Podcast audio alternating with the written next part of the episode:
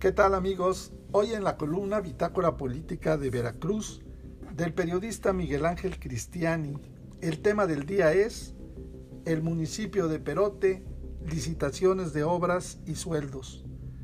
54 contratos adjudicados directamente a 13 empresas contratistas, sin respetar los criterios normativos de imparcialidad y transparencia. En el año 2020 se aumentaron servicios personales por más de 5 millones de pesos. En los resultados del informe de la cuenta pública del municipio de Perote, dos son los temas que merecen ser detallados. Primero, el de la asignación de contratos para obras públicas, ya que de 94 contratos se adjudicaron 54 a solo 13 empresas contratistas, sin respetar criterios normativos de imparcialidad y transparencia.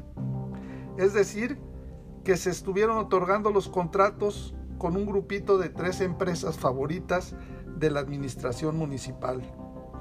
El otro asunto que llama la atención de lo que resulta una mala administración de los recursos del municipio es el hecho de que la asignación global de servicios personales aprobada originalmente en el presupuesto de egresos por la legislatura para el año 2020, que fue por un total de 53 millones 205 mil pesos, la incrementó durante el mismo ejercicio fiscal a 58 mil 560 pesos, que representan un 10% con respecto a lo aprobado para este año pasado.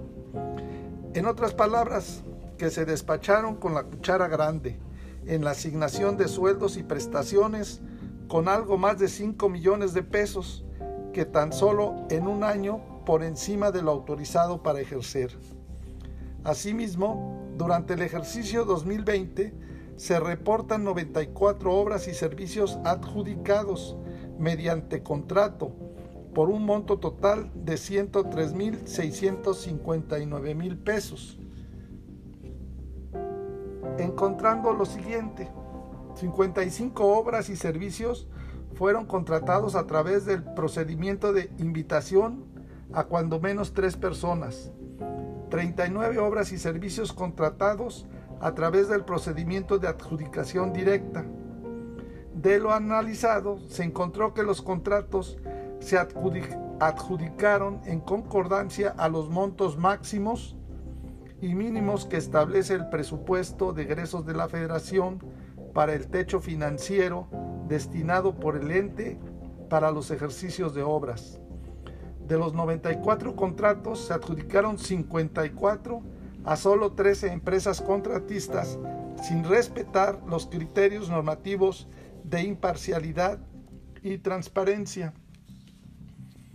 En cuanto al tema de sueldos y prestaciones, en el informe de la cuenta pública 2020, el ORFIS establece que el ente fiscalizable a la asignación global de servicios personales aprobada originalmente en el presupuesto de egresos para el ejercicio 2020 por 53 millones 205 mil 829.68 pesos le incrementó durante el ejercicio fiscal a 58 millones 560 mil 105 pesos, que representan el 10% con respecto a lo aprobado, incumpliendo presuntamente los servidores públicos y o ex servidores públicos con lo dispuesto en el artículo 13, fracción 5, 21 y 60, párrafo primero de la Ley de Disciplina Financiera de las entidades federativas y los municipios.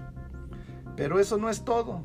Falta lo que viene en el informe de la cuenta pública de este último año, 2021, de la Administración Municipal Peroteña, que afortunadamente ya termina también.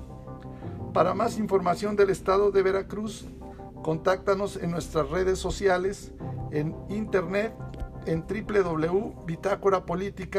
www.bitácorapolítica.com.mx. Hasta la próxima.